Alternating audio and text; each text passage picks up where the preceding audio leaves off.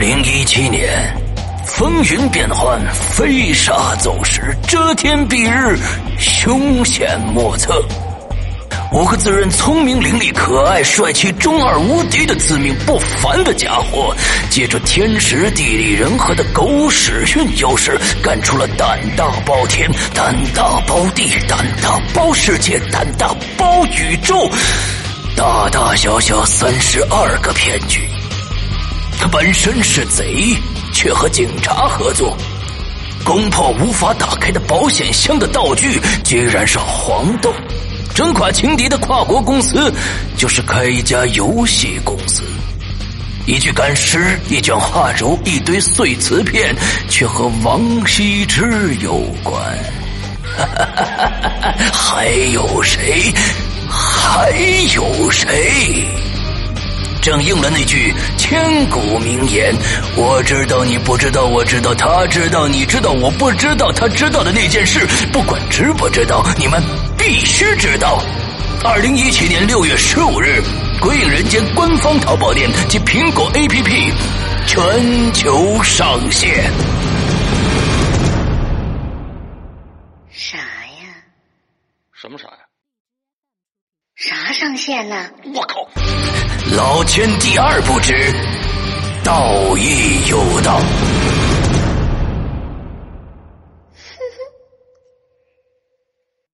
三郎啊！So say goodbye and hit the road. Pack it up and disappear. You better have some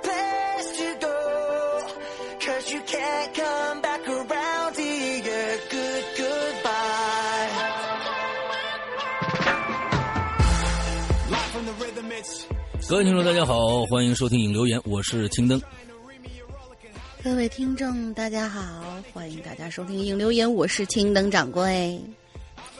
好，那个从上个星期，呃，《鬼影人间》彻底被青灯接管，所以我们都是青灯。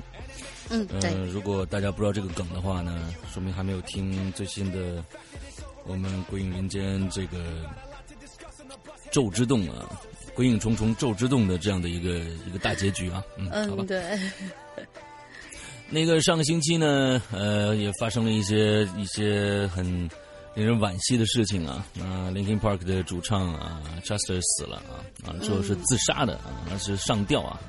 啊，之后呃，网上呢也出出现了一一大波的这样的纪念的啊，各种各样的朋友圈儿啊、有时候也有有些朋友圈非常的搞笑。嗯、之后呢，呃，我觉得这这个美国的一些一些歌手特别用爱愿愿意用结束自己的生命来来来结束他的艺术生涯。之后我我是感觉嗯。我不知道他遇到了什么，可能我们完全没有办法去理解他他心中的那种痛啊。之后呢，只能用结束生命去去去来来了结这个事情。而在昨天的时候，他的呃 Linkin Park 的另外的一个成员也也也对他的这个自杀这个行为啊，呃，表示出了愤慨，说你这是一个懦夫的行为。不知道啊，我觉得这种事情啊，只有他自己本身，呃。才能知道有到底有多痛，呃才能用这样的极端的手手法去结束啊。嗯，不知道，但是大家还是要珍惜生命啊，那珍惜生命。那之后，但是呃而且我的嗯意思就是说，呃，其实网上传的很多，我因为我们也都是从新闻里面看来，就说是这个这个人他自杀，他并不是说他在比如说创作上面遇到什么瓶颈，他其实是已经很长时间有了抑郁症，所以我们要。关爱生命，然后而且关心一下周围患有抑郁症的这些朋友们，因为就是他的世界，你真的是很难很难的去去走进去去理解，但是他真的有可能对于他来说一件小事儿就有可能是真是灭顶之灾的那种感觉，嗯就是嗯，要关爱一下抑郁症患者。嗯，对对对，我们关心关爱一下龙鳞啊。啊，之后为什么我要是？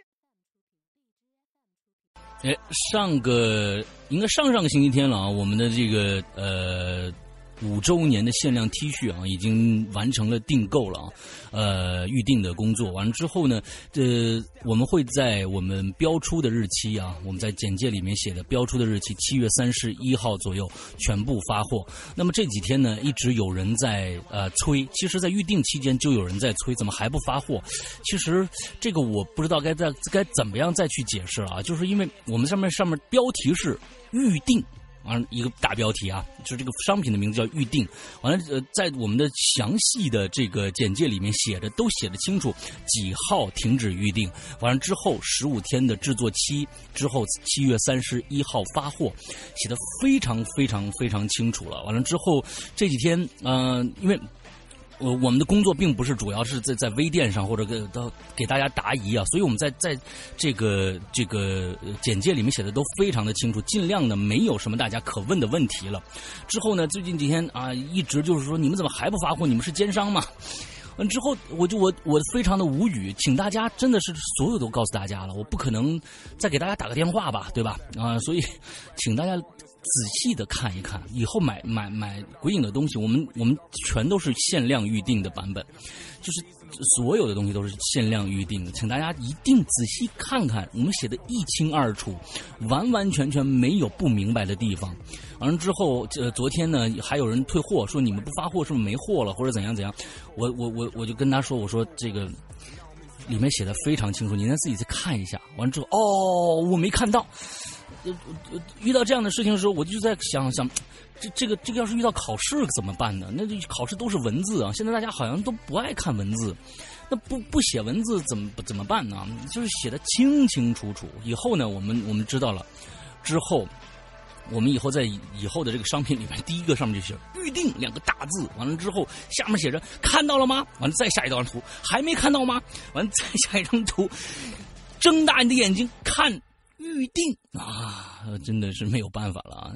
希望大家再等一下，我们在会在我们的最开始公示的时间七月三十一号全部发货。幸好，呃，是很少很少部分的人来来反映这样的一个问题，就说你们怎么还不发货？呃，大多数的人啊，眼睛都是雪亮的啊，嗯，完了之后，这个这个剩下的这些这些朋友，呃，就。呃，那个我我这边稍微可能就就就这一小段儿的时候，不知道持续多长时间啊，可能会稍微有点点吵，因为下雨了。啊，下雨是我这几我们天北京非常的凉快啊。对，嗯，北京特别特别的凉快，这几天啊，已经连续三天了。完了之后，嗯以前前前段时间呢，确实，呃，北京呃已经到达了一个没有空调是不能生活的一个一个不能工作不能生活的一个一个状态了。这几天好了嗯啊，这这晚上居居然可以不用不用开空调睡觉了，对，所以哦这个、呃就非常好，适合于工作与生活啊。好吧，呃，不说这个了。完了之后呢，呃，我们我们要感谢一下萧敬腾，他这两天确实是在北在北京，嗯，OK，对对对对对，OK，好，那我们还是接着这个哦，对，还有一个事儿就是，呃，这个星期我们会在这个我的直播。呃，节目在花椒的直播节目《扬言怪谈》里边，我们星期二和星期四两天的直播里面会，呃，这个发票，发什么票呢？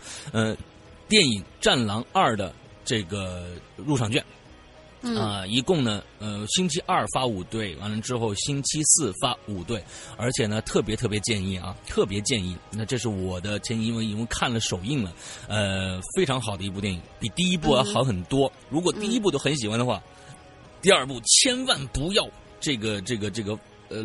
呃，失去这个机会啊，一定去进场支持。这这个片子确实弄下来非常非常的不容易。我在周一的呃会员专区里边的这个失踪啊、我说了很多关于这个片子的内幕消息啊，嗯非常非常内幕的一些事情。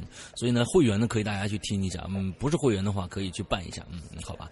呃，怎么办会员？我们在那个节目的结尾跟大家说啊。对那这个这这个开始今天的节目啊，我们这个还是继续上一个星期的主题啊，没有主题就是啊，对，没有主题，啊啊，没有主题的第二部分啊，应该还有第三部分对吧？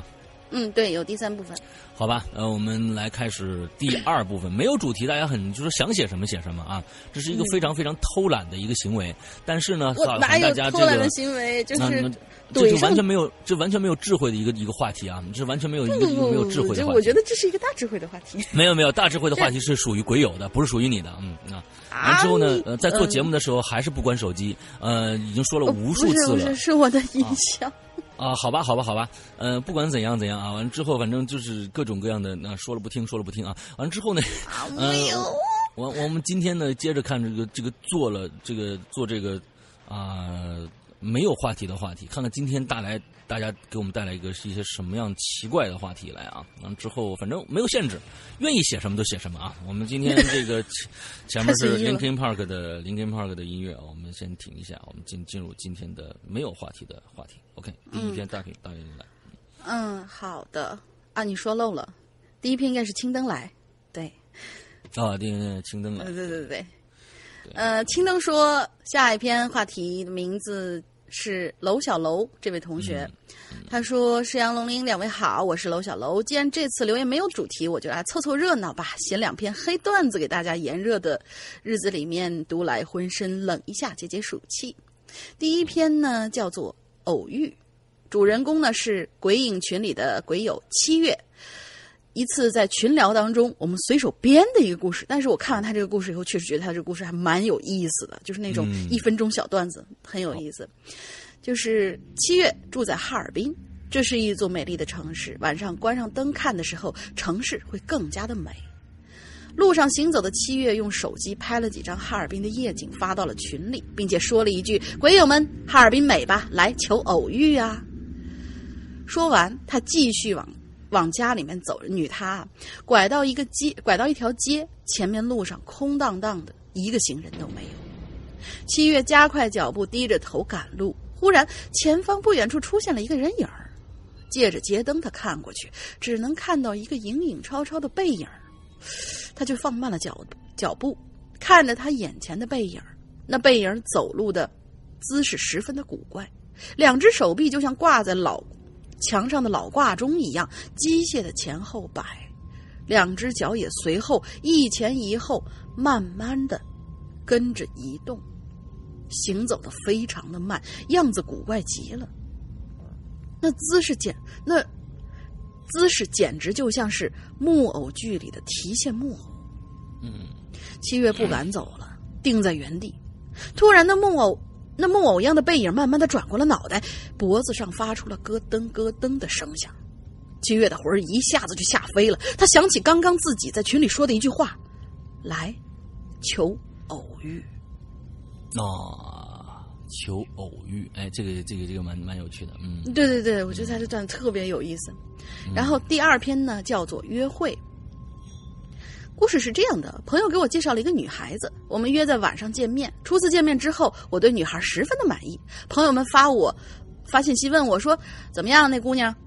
此刻，那姑娘就在我身边，我微笑的看着她，于是给朋友回复了这样一句话：“她，红红的面庞，黑黑的眼睛，雪白的牙齿，长长的指甲。”短信发出去之后，朋友收到的内容却是这样的：她，雪白的面庞，红红的眼睛，长长的牙齿，黑黑的指甲。完了，两位主播辛苦，有时间我会经常留几篇黑段子逗大家一乐。我觉得他这样短短的黑段子很精彩，其实。嗯，对啊，嗯早就说了，这个可以提，这个这就完全可以提供给我们的这个鬼火对的，，就是断粮好久的鬼火气。对，嗯，对，你可以听到以后，你可以把你你所写的这种短段子发到我发到我们信箱里来。是的楼小楼同学，鬼鬼火鸡的，对。嗯，对，OK，下一篇就是 MC 骑士军啊，完了之后嗯这个坑爹的人，嗯、这个施阳龙鳞好，我们现在以后要加上这个青灯了啊，就是不不用了，就直接就是青灯好就行了。嗯，对对青灯青灯好。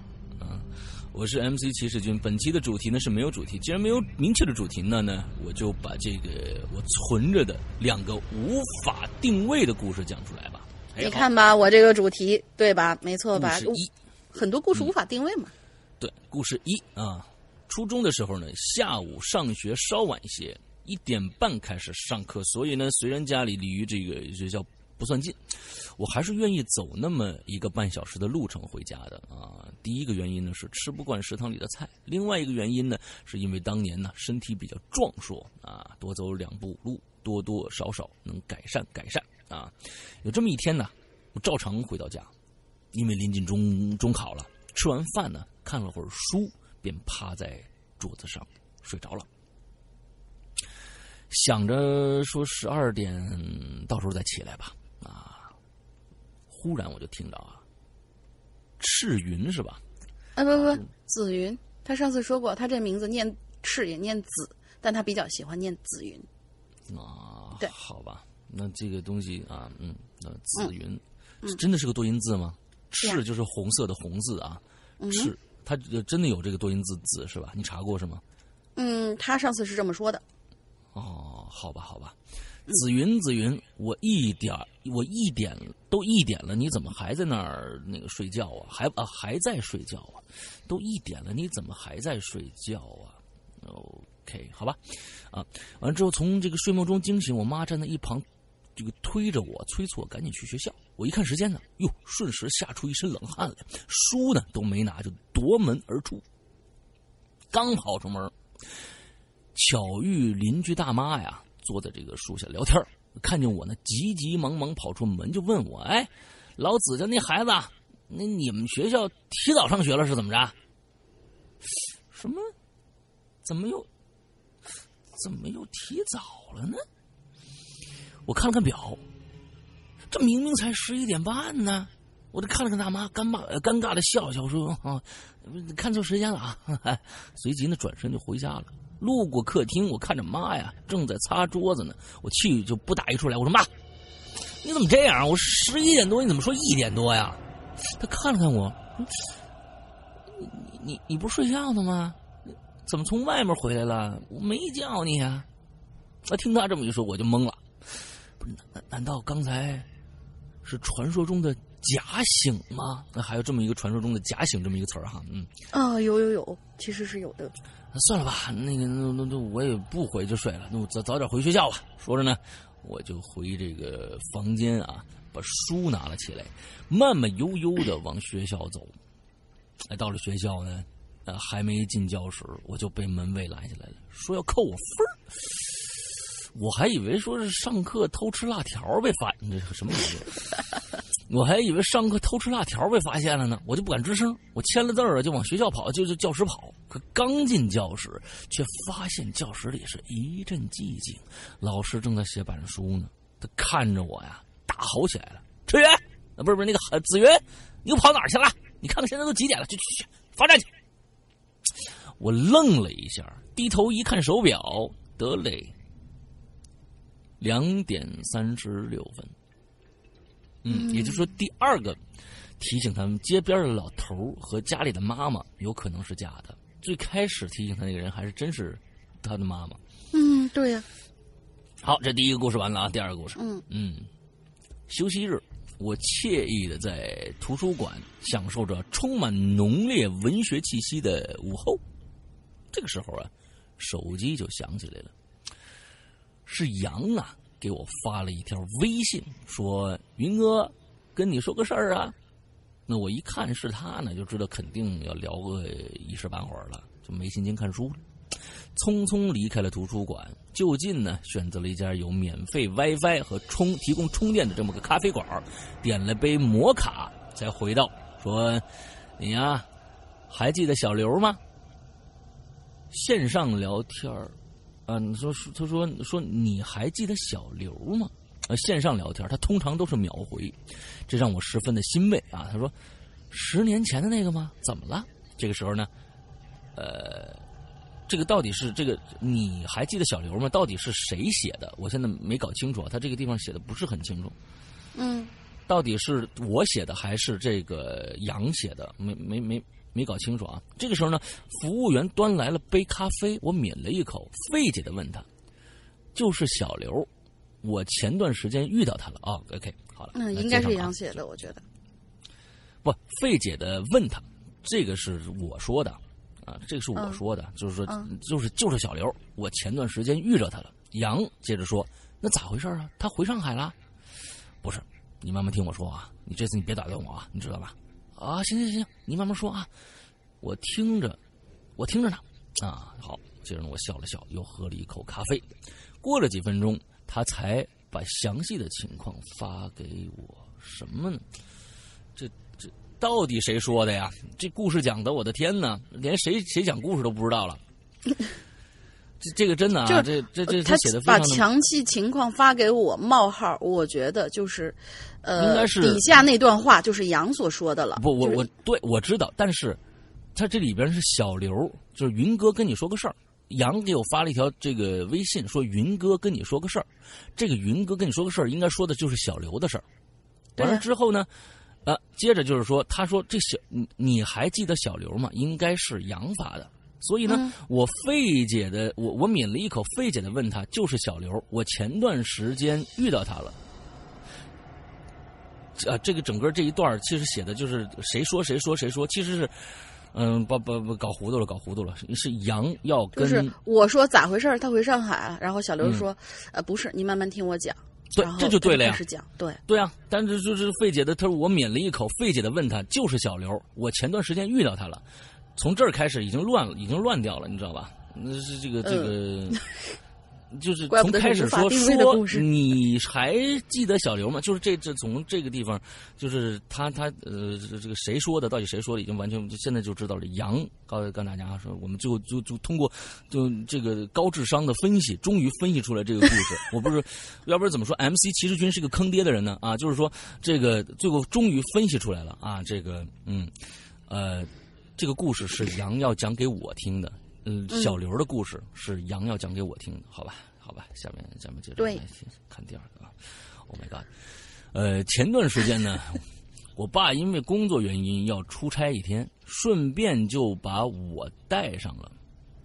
我们我们去的是一个小村子，就是那种连电都没有的小村子啊。这个故事是杨在讲啊，嗯。嗯刚下车呢，我就感觉肚子有点不舒服，想去找个厕所。正巧看着跟我爸谈生意的大爷呢，旁边站着个人，我就过去问他：“我说小兄弟，厕所在哪儿啊？”结果他一抬头，就很诧异的看了我一眼，就问我是不是羊。哎，我点头说是啊，你怎么知道的？他就跟我说呀，他是小刘。我吓了一跳跳啊！我仔细看了看，发现哟，面相倒是挺像的。我就问他：“你你你真小刘啊？”他就跟我说：“呃，十年没见了，我是不是变挺变化挺大的呀？”我心想：这哪是变了呀？这整个都换了一个，好不好啊？但是毕竟是好兄弟重逢啊，我就把他拉到一边了。我还开口，就是我还没开口呢，他就问我说：“哎。”你是想知道我这几年都去干什么了吗？啊，我不不不是，我我我想先知道这个厕所在哪儿，真憋不住了。等我上完厕所回来，他已经去小买小卖部呢买了一包烟回来了。说回来啦，说着呢，他就给我递烟，我没要，我迫不及待就问他，我说你这几年在哪儿混的？他点上烟说，嗨，混呐，没混没混，日子苦着呢。不是是什么意思你？哎呀，不是你猜我今年几岁了？小刘神秘的看了我一眼，看得我一身鸡皮疙瘩。嗯，十一年没见了，可不就二十四了吗？我尴尬的看了他一眼，猜错了，我今年十四。你别别别逗了！你看你这脸，你这胡茬啊，你这护胸毛，你 你说你三十次我都信。别别笑，我不骗你，哥们儿，兄弟我兄弟我白活了十年呐！这小刘的眼神瞬间又变回了刚刚神秘的眼神，不，怎怎怎么回事啊？你活十年还不算岁数了，是吧？哎呀，这十年呢，阎罗王看不着，不算岁数。哎，说了你也不懂。行了行了，来我们家坐坐吧。他把抽了一半的这个烟屁股丢在地上，踩了两脚，拉着我呢，想往村子里走。哎，那个远处啊，这时候呢，远处的爸爸叫我说：“哎呀，走了。”我答应了一声，转头呢和小刘说了声抱歉，他咯咯咯的笑了几声，呵呵，没事没事，下次再来玩吧，啊，这一笑可真把我吓毛了，我就点点头，跟着我爸呢就去了下一个村子。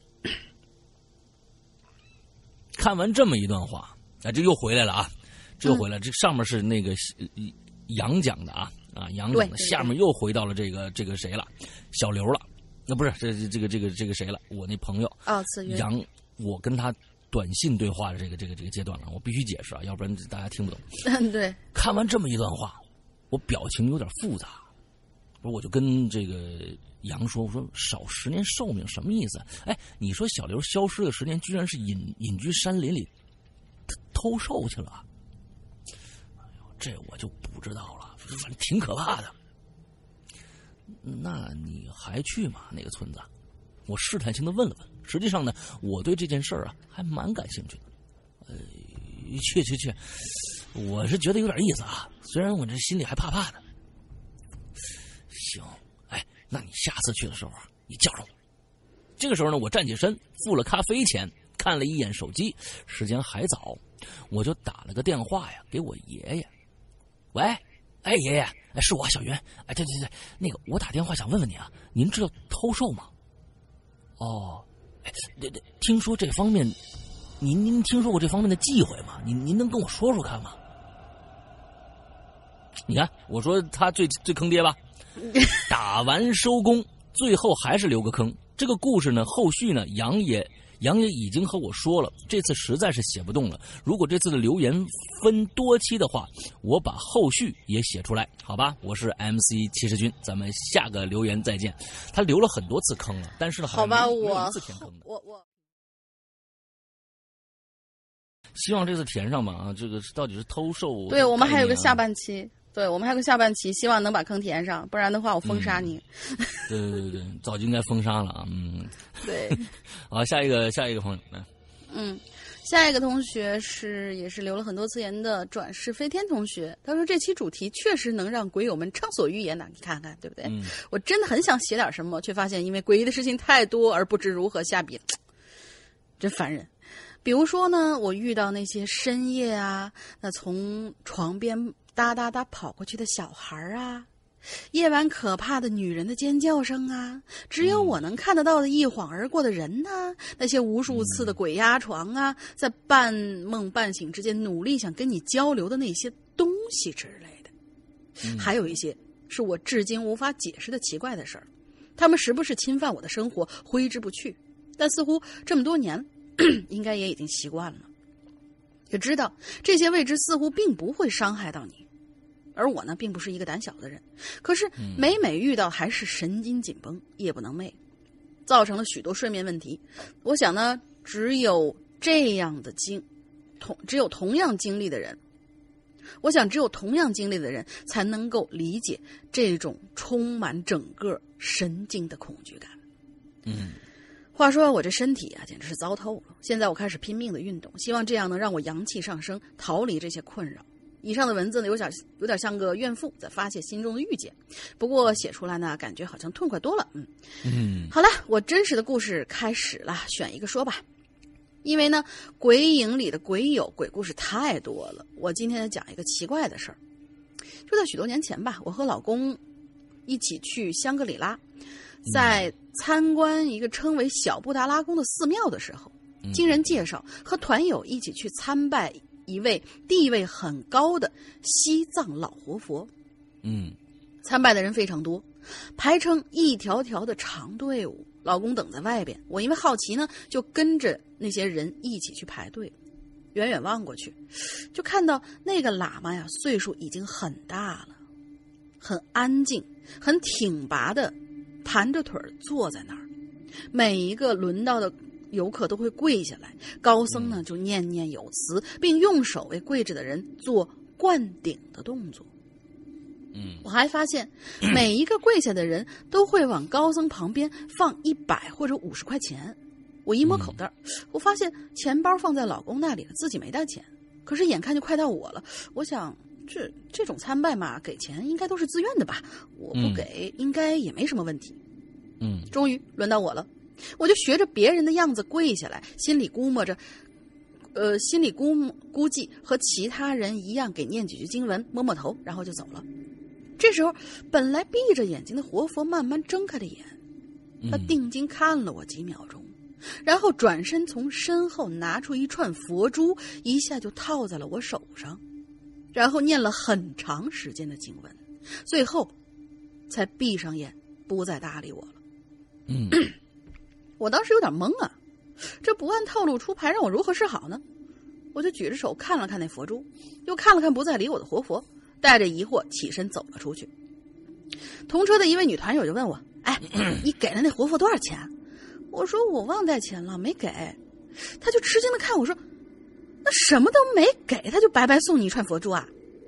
说着，他就使劲盯着我手上那佛珠一直看，然后他就转身跟她老公说：“你看，我给活佛放了一百，他什么都没给我，真是奇怪。”直到后来我才知道，这么多参拜的人当中，只有我这只有我这一个人，一分香火钱都没给，却得到了佛珠。嗯我带着佛珠回到了北京，一直把它珍藏着。事后呢，我有时候会瞎想，是不是这位高僧看到我身上有什么东西啊？或者是看到我上辈子冤孽深重，再或者觉得我上辈子是个出家人吗？还有上回我在引流眼里，石阳哥念我的那篇可以听到几百个和尚念经的小钟的故事，还有一些奇怪的、奇怪的事，还有一些奇怪的事情发生之后，我才觉得会不会是冥冥之中有什么东西在指引着我去做呢？谁知道呢？嗯，这样就结束了。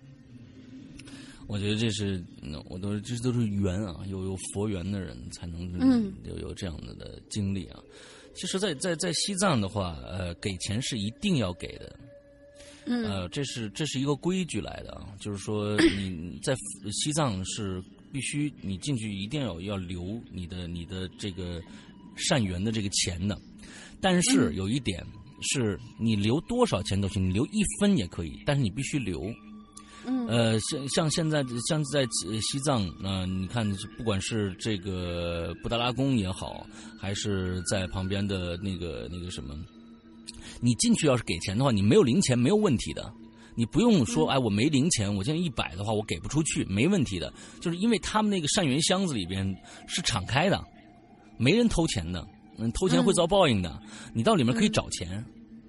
就是你，你比如拿了一百，你扔进去，你你想你想给两毛没有问题，完了之后你你找九十八块八出来，那九十九块八出来，你拿走就行了，没有问题的。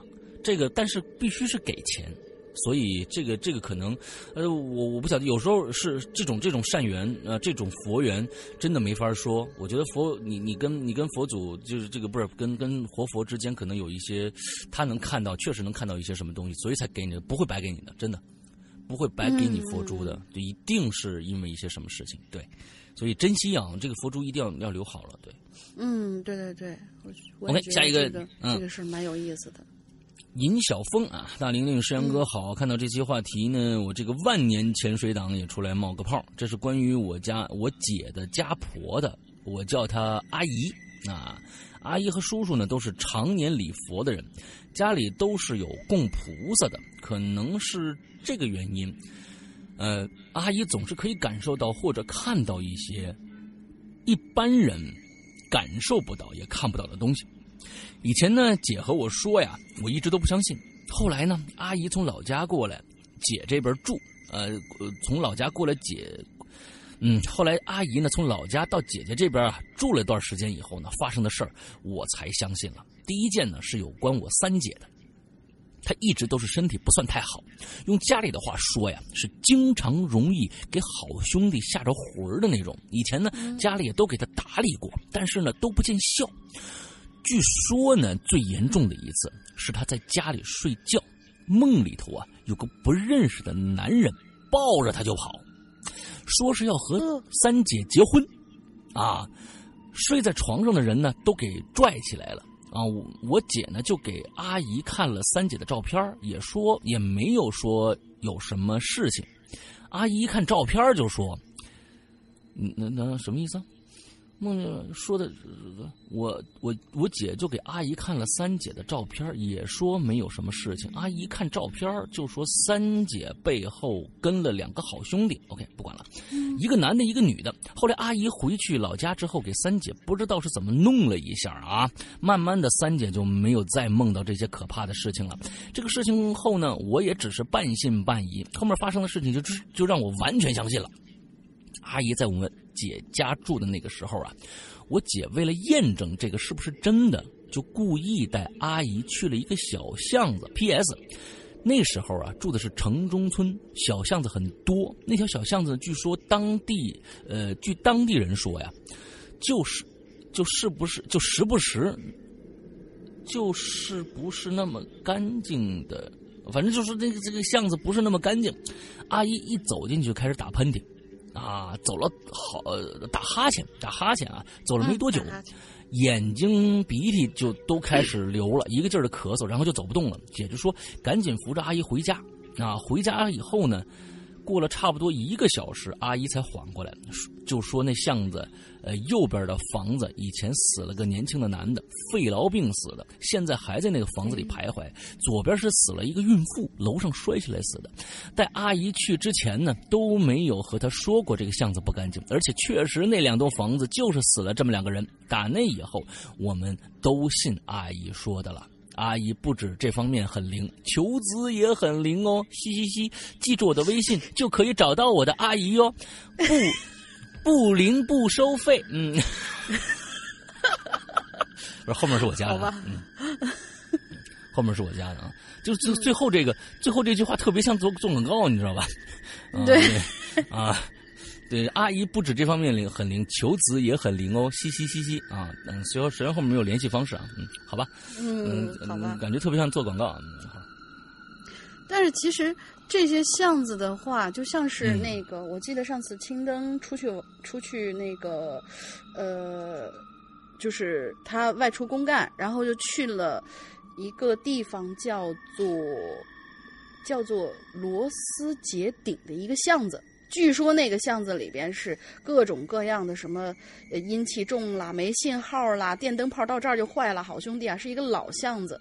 但其实青灯去了以后什么都没感觉到，哦，所以这这事儿真的是很难说的。嗯，那有可能就是就传说归传说嘛。对对对，现在这这这么多年了，说不定有谁哪天做个法，完了之后就没了啊！对，嗯，反正人家巷子里面的人也也都说了，说是什么，就是你们这些人怎么在网上这么传我们？我们在这儿住了好几辈儿辈儿都住在这儿，住了真的是有上百年的那种老房子，但是也从来都没有说过这个里面有什么玩意儿的。嗯，啊，对对对对对，好吧，来吧，下一个。好，下一个是云端的王宝涛，他说：“山羊哥、龙玲姐，你们好，今天讲一个去年夏天在公司发生的怪事。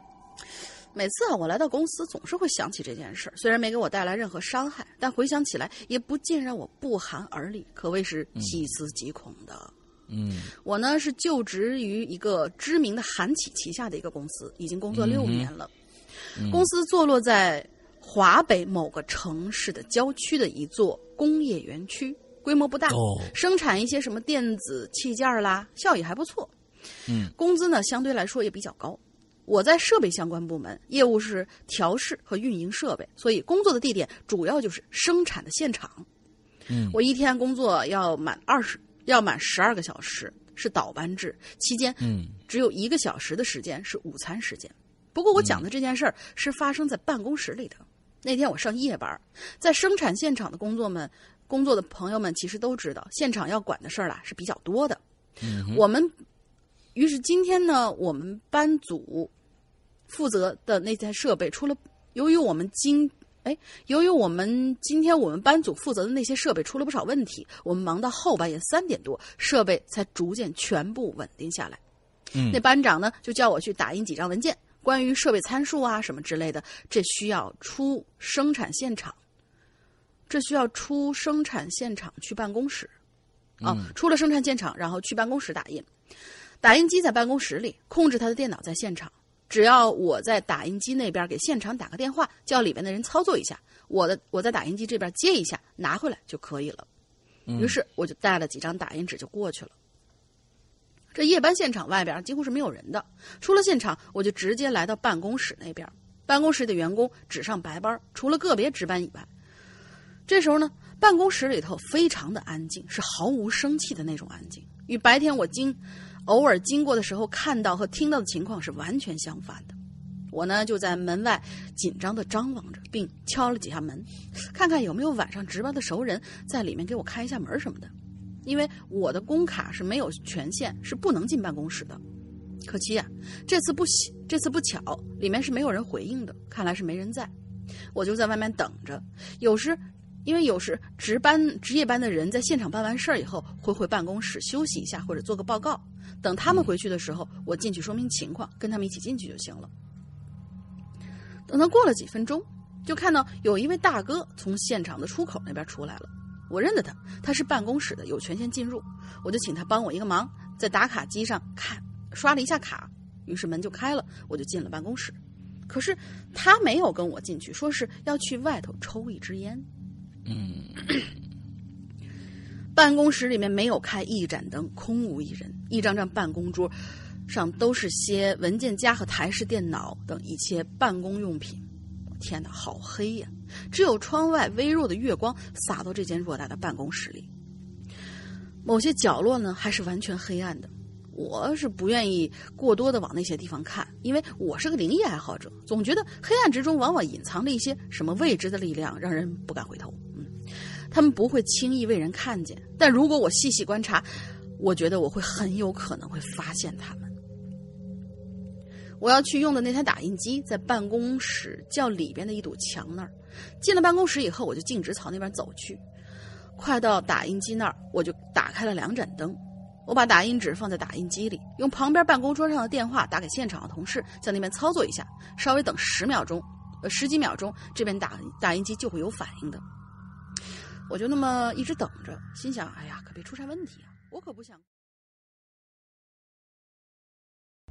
而就在我等着打印机里的文件出来的时候，就听到咔咔咔的几声敲玻璃的声音，这声不大，也不快。但是在深夜里响起来，而当时我又是独自一个人，不禁令我心头一惊。我心说：“谁呀？不是现场有人来叫我了吧？”我这文件马上就出来了，于是就回头往门的方向看，没人呐。可是就在这个时候，那敲玻璃的声音又响起来了，我就四下看看，原来那声音是从窗户那边传过来的。我借着月光，这才看清楚，窗户外头站着一个男人，外边的深外边是深邃的夜色。那个人敲窗子，应该是要引起我的注意。办公室的窗户都是关着的，那个人看见我往他这边看，又硬敲了几下。我就往窗户那边走了几步，就看到这个人看起来有五十来岁，应该是个韩国人，挺脸熟，好像在工作，好像在公司见过。可是他穿的那身衣服让我感觉到了一丝不同，是一件非常喜庆的红衣服。第一感觉就是是过大年的时候才穿的那种衣服。这时我就开始要认真对待了，因为在这家公司里出现韩国人，要么是韩国总部来的驻在员，要么就是部长以上级别的人物，总之肯定是位高权重的那种。这人看见我走过来，就不再敲窗子，而是带着。友好的微笑，我来到窗前，跟他隔窗隔窗相对。我用表情示意他，问他有什么吩咐啊？他就抬头，他就抬手指了一下我左边的身后，在一张离我很近的办公室办公桌那边，清晰可见一对文件散落在了地上。这韩国人呢，是格外注重这个工作现场的清洁的。我心想，可能是白天谁无意当中碰到了。呃，碰到了堆在桌子上的这些纸，于是我就去那边把这些文件整理好，放回了桌上。等我再抬头看那窗外的韩国人，他朝我就看到他朝我抬手示意了一下，OK，就走开了，消失在了外面的夜色之中。值班的领导估计又去我估计啊，他是值班的领导，又估计去哪里点检去了。我看他走了，就回到打印室、打印机那边，要打文件，要打的文件就出来了。我就一页一页的翻看了一下，确认不少也没错，就离开了。等出了办公室，我看看表，总共过去了十五分钟。平时除了上厕所，我很少在非休息时间出来。呃，这次我要去，这次呢，我是要去公司的自动取款机取点钱，于是我就直接去了 ATM 机，也就在我们办公室的一楼门口的角落里。我来到楼楼口，外头的热气就从楼下不远处的门口涌进来，打到我脸上，好热呀！嗯，不过我还是下去了。哎，等等，不对呀、我突然之间意识到了什么，而这足以让我的双腿僵在了楼梯上。要是没有扶手，估计我就直接从楼梯上滚下来了。因为我们刚才在的那间办公室是二楼，那窗外是不可能有人的。这时候，一股寒气就从我脚底下直接窜了上来，直接占据了我的全身。刚才那韩国人到底怎么回事？他他穿的是那种喜气的红色外套，面带微笑，颇具长者之风。可我顿时又意识到了更多的异常。他穿的那件红外套，不仅让我后怕。现在可是七月份，怎么可能还有人穿着长袖的外套啊？不热到中暑才怪呢！于是我镇定了一下，马上跑下楼，来到公司的院子里，朝楼上看。整栋楼的表面空空如也，洁白无痕。在二楼的一扇窗户后面，有一盏灯是亮着的。没错，刚才我就是在那盏窗户后面遇见的那个人。如果他真的是一个人的话，我感到很蹊跷，但是没有过多的纠结，毕竟工作还在继续，同事哈，同事还在等着我打印的文件呢。于是我回楼里取了点钱，就赶往了生产现场。从那之后，我在上夜班，上夜班的时候去过那间办公室几次打印文件，但是再也没有见过那韩国人出现在窗外。说实话，我也不想看到，我是没有勇气再面对那个令人不可思议的画面了。你想想看啊，深邃的夜色下，一个穿着鲜红衣服的人在窗外敲窗户叫你过去，你不愿意接受，可事情就是这个样子，他其实就是飘在空中的。嗯嗯，好了，我的故事讲完了，希望大家能够喜欢。《鬼影人间》是一个非常非常棒的节目，我一定会继续收听和关注的。嗯，谢谢。最后，我要感谢一下英子姐，上次是她帮我把我写的那个猎狐的故事发给两位主播的，最后才被读到。那篇稿子我发的时候落下了一段，就在那个白衣女人消失在。哦，对，我们上次就是读的有有一个地方衔接很唐突嘛，就在那个白衣女人消失在猎人面前的岔口处，在那里，在这里我要想补一下，嗯嗯呃，巴拉巴拉巴拉巴拉巴拉巴拉，就是中间有这么一段，大家可以去听上期啊。说是猎人迟疑片刻，那女的便消失在了猎人的视线之中。少顷，猎人也来到了那个拐角处，这是一个自然形成的分岔路的路口，右边就是猎人回家的方向，左边是道路，左边的道路是通往一条河的。猎人站在路口四下张望，发现那女人已经不见了踪影，只有风在这里来回吹着。猎人刚想转身朝家的方向走过去，无意中就瞥见左边通往河边的那条路上好像有什么东西。没错，他看到了，就在左边的路不远处，道路的旁边正蹲着一只白狐狸，警惕地盯着自己。猎人顿时感到一阵恍惚，心想：验证自己就是证明自己的时刻到了，这次一定要打一只狐狸回来。嗯，猎人把背在身上的猎枪拿在手里，准备靠近一点再实施猎杀。而这个时候，那只白狐狸的视线就离开了猎人。猎人觉得机会来了，于是就悄悄的跟进了猎物，，OK，嗯，还丢了投稿丢了满千万啊，对嗯还丢了蛮长一段的。啊，千万不要丢啊！这个丢是怎么丢的？这拷贝粘贴按说应该不会丢啊，嗯、这这这这不知道怎么会就丢掉了，这个非常重要的一个一个一个还衔接的一个一个一个点啊。嗯，我估计他是在什么，比如说备忘录里面写，写完以后就是我先复制一段过去，再复制一段过去，然后翻页翻过了。有可能会这样。嗯，我们今天最后一个故事啊，师蒙乘以栗子啊，这个也是我们以前有过故事的。嗯，对，好，嗯，之后呢，他说是杨哥龙玲姐好啊，这个故事呢，我本来是想在七月半那期写的啊，但是当时呢，因为学业繁重，没有来得及写完，呃，没能赶上那期引留言，正好呢，借这一期的题目呢补完分享给大家。去年八月份的时候呢，我参加一个学校的实习，到某著名的文物保护单位进行测绘。那我们一行呢，一共有二十来个人。学校安排我们住在附近的一家宾馆，然后啊，哎，第一件恐怖的事情就发生了。我和另外的这个两个女生呢，被安排在一个三人间儿。我们进屋一看呢，哎，所谓的这个三人间呢，其实是个家庭房，呃，也就是说，房间有一张大床和一张小床。于是呢，在这为期十天的实地工作期间呢，我和小玉同学只好睡在一张床上。我想啊，那至少找这个，那至少找服务员再要一床被子呗。结果呢，服务员打开电视下面的小棍儿说呀：“多余的被子没有，你们呢就盖这个毯子吧。”不是他两张床，为什么要在你们就一共两个人？大床上有一张床，呃，有一张被子，小床上应该还有个被子啊。按说够了呀，为什么还要再多多要一个被子啊？这个我没懂。啊，可能大床上是一个双人被，你觉得盖的不舒服，那你就把小床拿过来不就完了吗？这个这个这个你没介绍清楚啊。嗯，那，嗯、这个嗯、呃多余的被子没有啊，你们盖这个毯子吧。啊，我们看那毯子又脏又硬的，就是说算了。这下不仅睡一张床，还得盖同一个被子。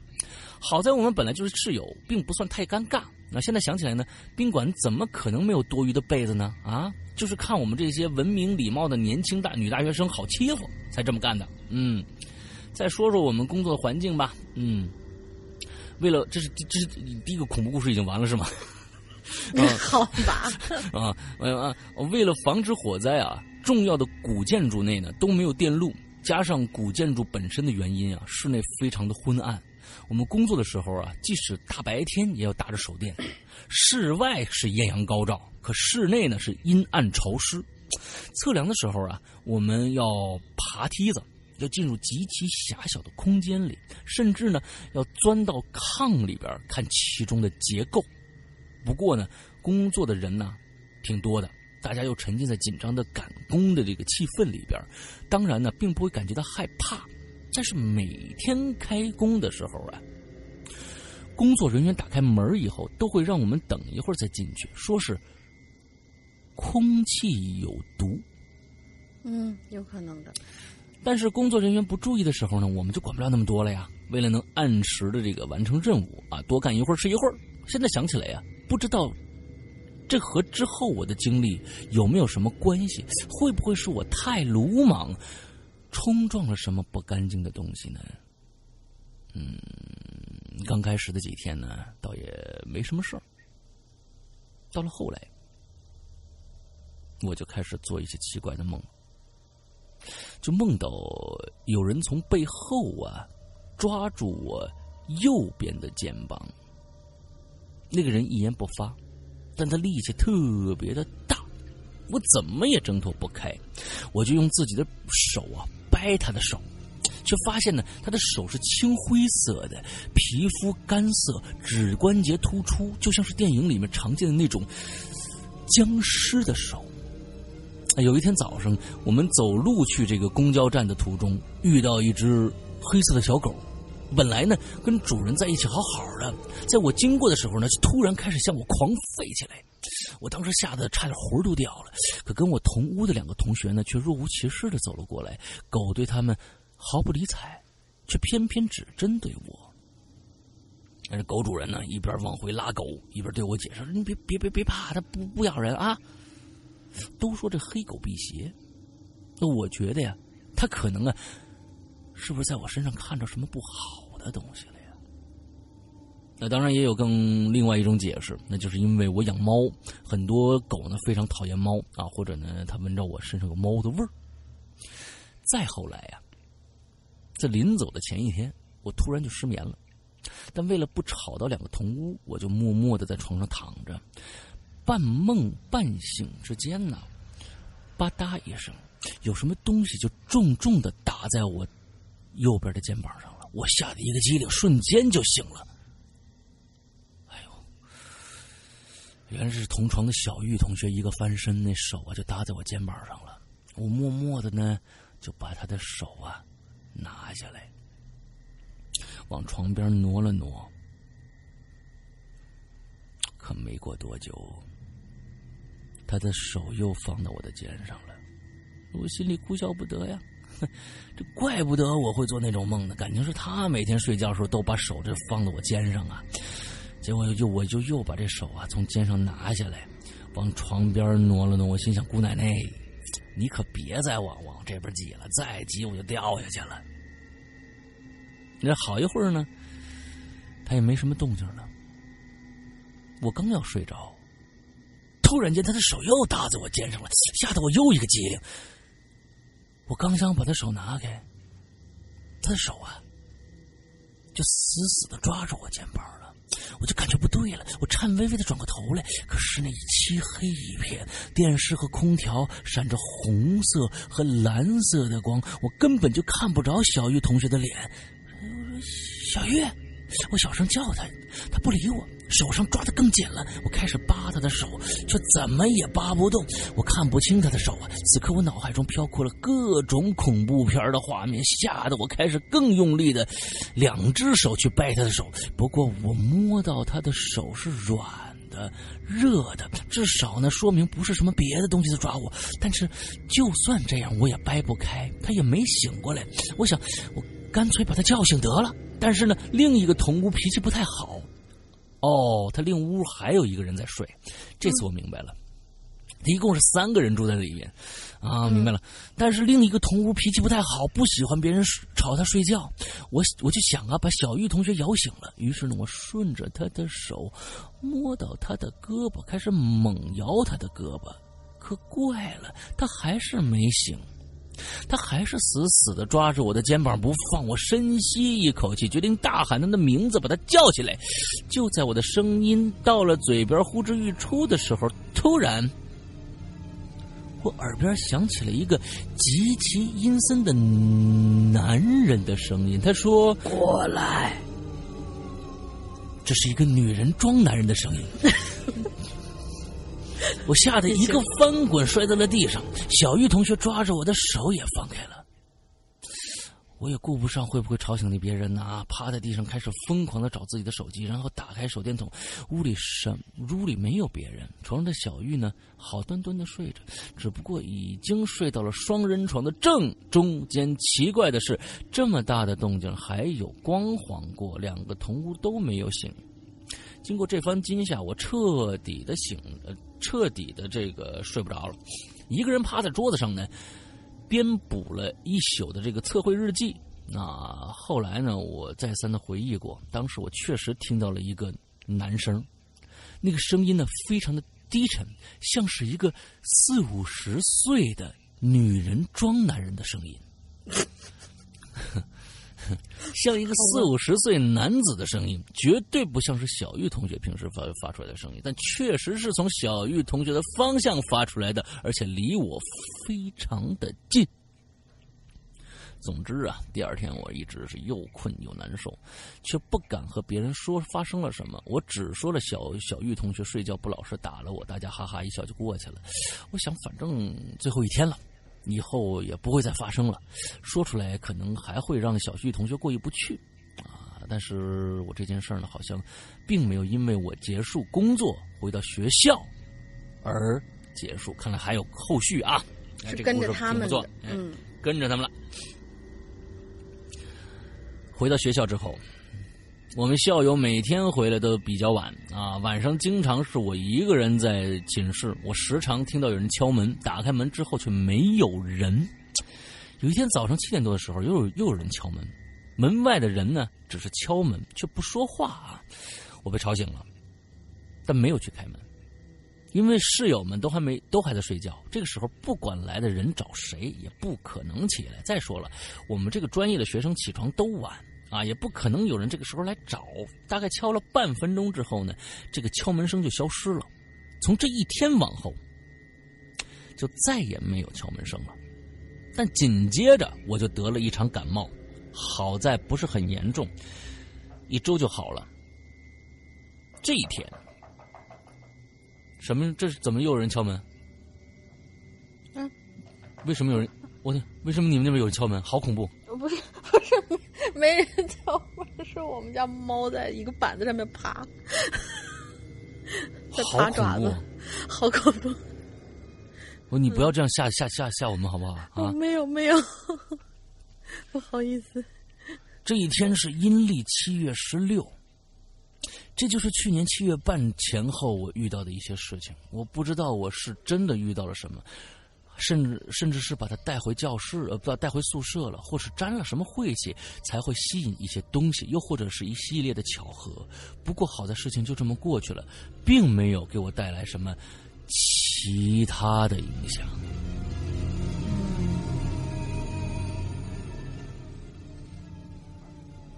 OK，好，啊，这今天我们的所有的故事都讲完了啊。嗯，之后呢，我觉得这个啊，最后这个故事呢，嗯、也有可能是小玉同学觉得两个人睡得太憋屈了，编了一个方法来吓你啊 有可能啊硬解释，啊！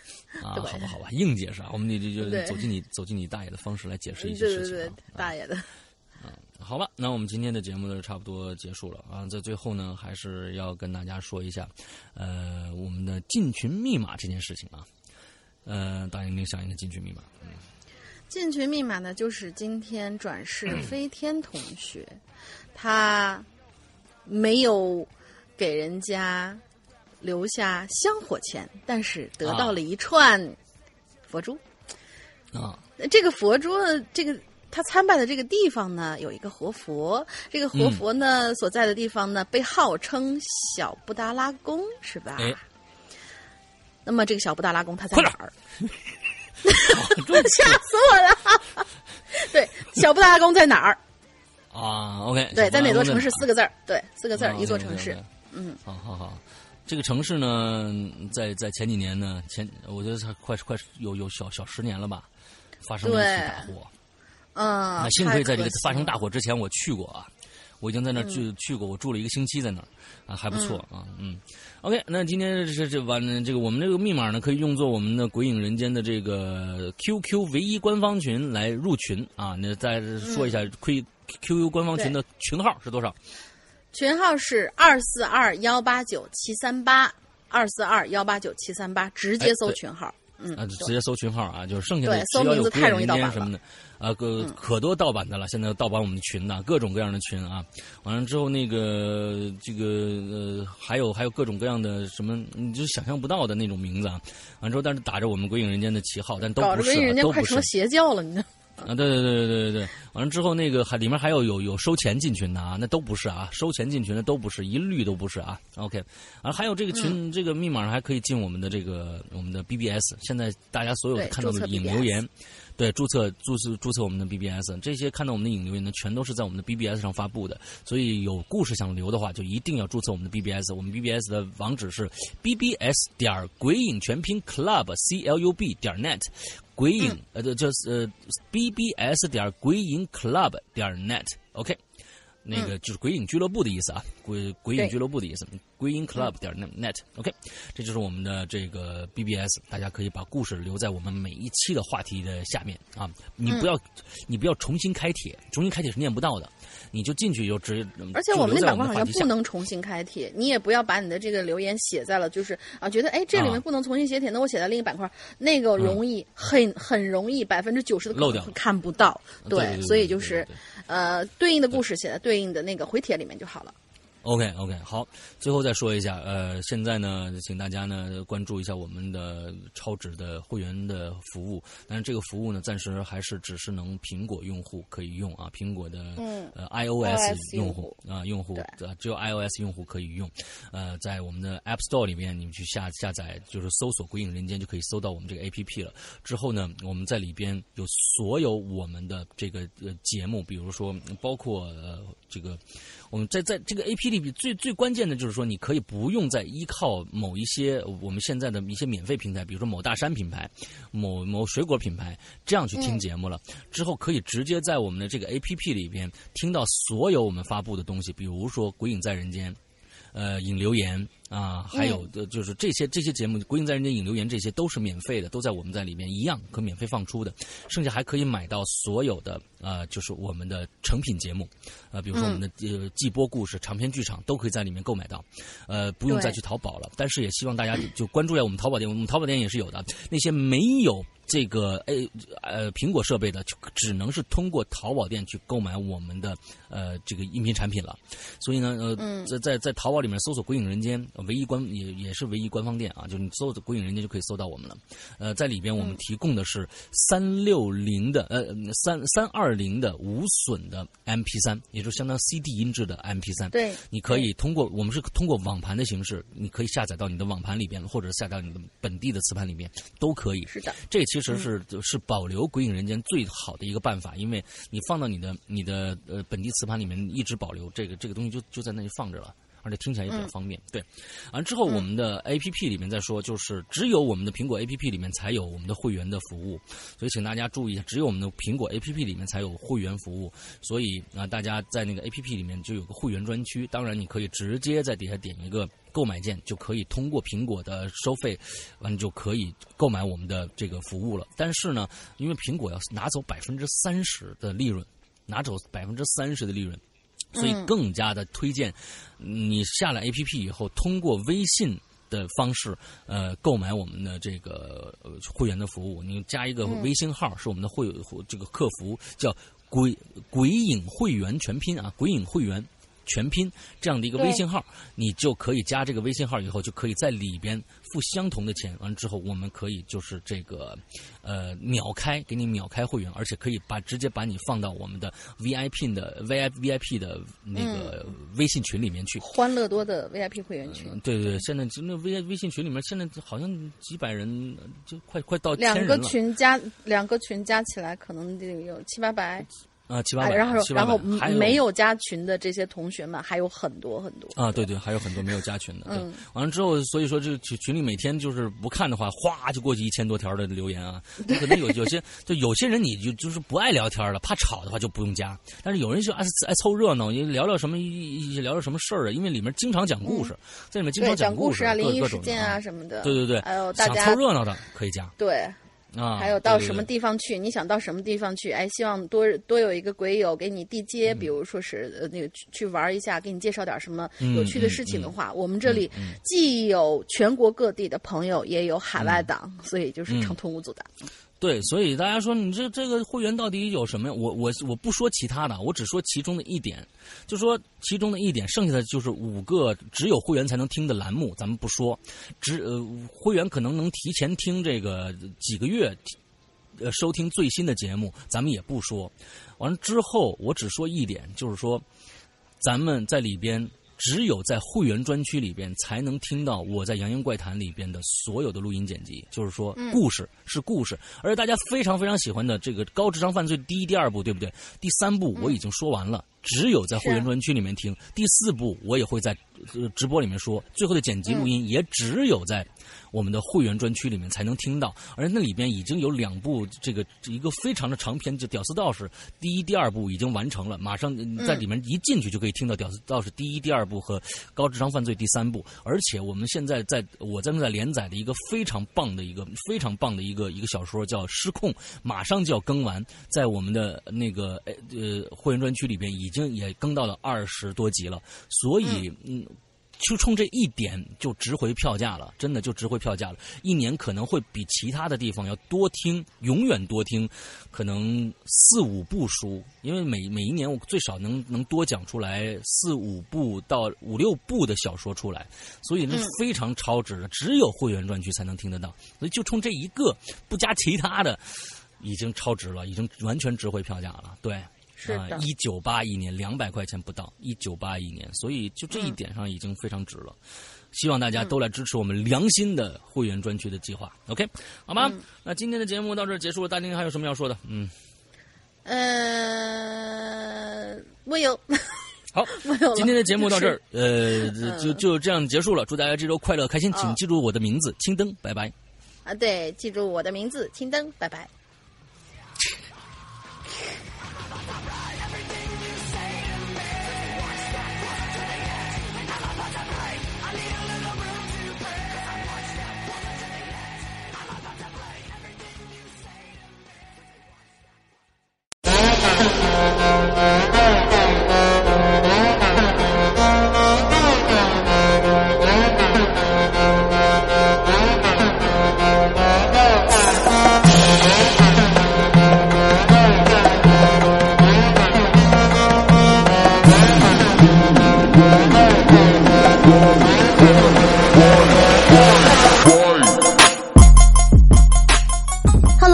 亲爱的宝贝们，周一快乐！欢迎大家收听这期每周一歌，我是，哎呀，虽然我是青灯掌柜，但还是沿用大玲玲的问候语，我是永远不爱你们的大玲玲。上周三的鬼影大事件呢，莫过于万众瞩目的《咒之洞》大结局上线了，不知道宝宝们都听了没有？我这边收到的反馈呢，还是不错的。当然，也有一些亲爱的说听不明白，但其实可以理解，毕竟临时换了作者嘛，大家磨了一个多月才弄出来的，风格也许稍有不同。至于哪里不同，我这里就不剧透了，没听明白的多听几遍就好了。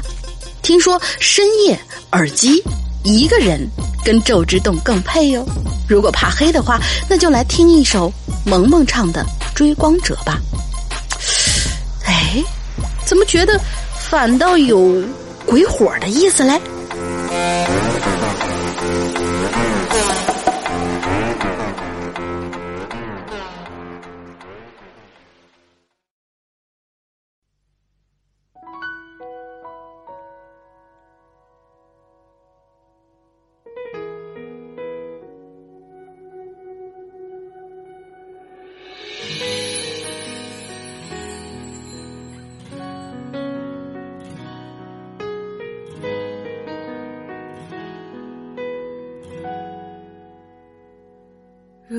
说你是海上的烟火，我是浪花的泡沫，某一刻你的光照亮了我。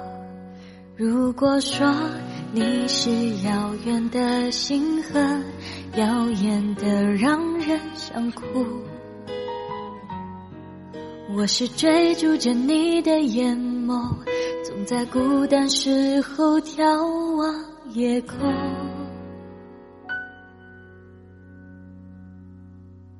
我可以跟在你身后，像影子追着光梦游。我可以等在这路口，不管你会不会经过。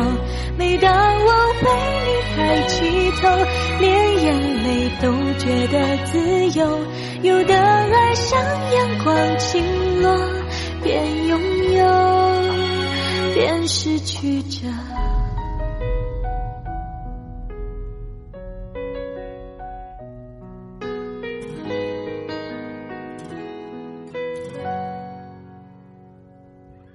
如果说你是夏夜的萤火，孩子能为你唱歌，那么我是想要画你的手。你看我多么渺小一个我，因为你有梦可做。也许你不会为我停留，那就让我站在你的背后。我可以跟在你身后，像影子追着光梦游。我可以等在这路口，不管你会不会经过。每当我为你抬起头，连眼泪都觉得自由。有的爱像大雨滂沱，却一样相信彩虹。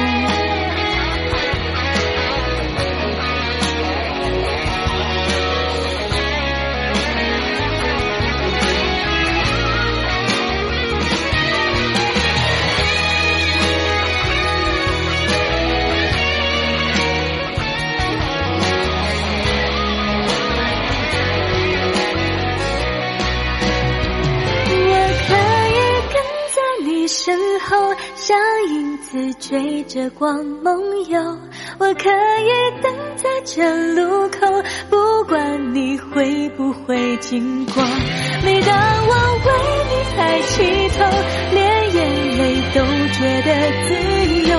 有的爱像大雨滂沱，却依然相信彩虹。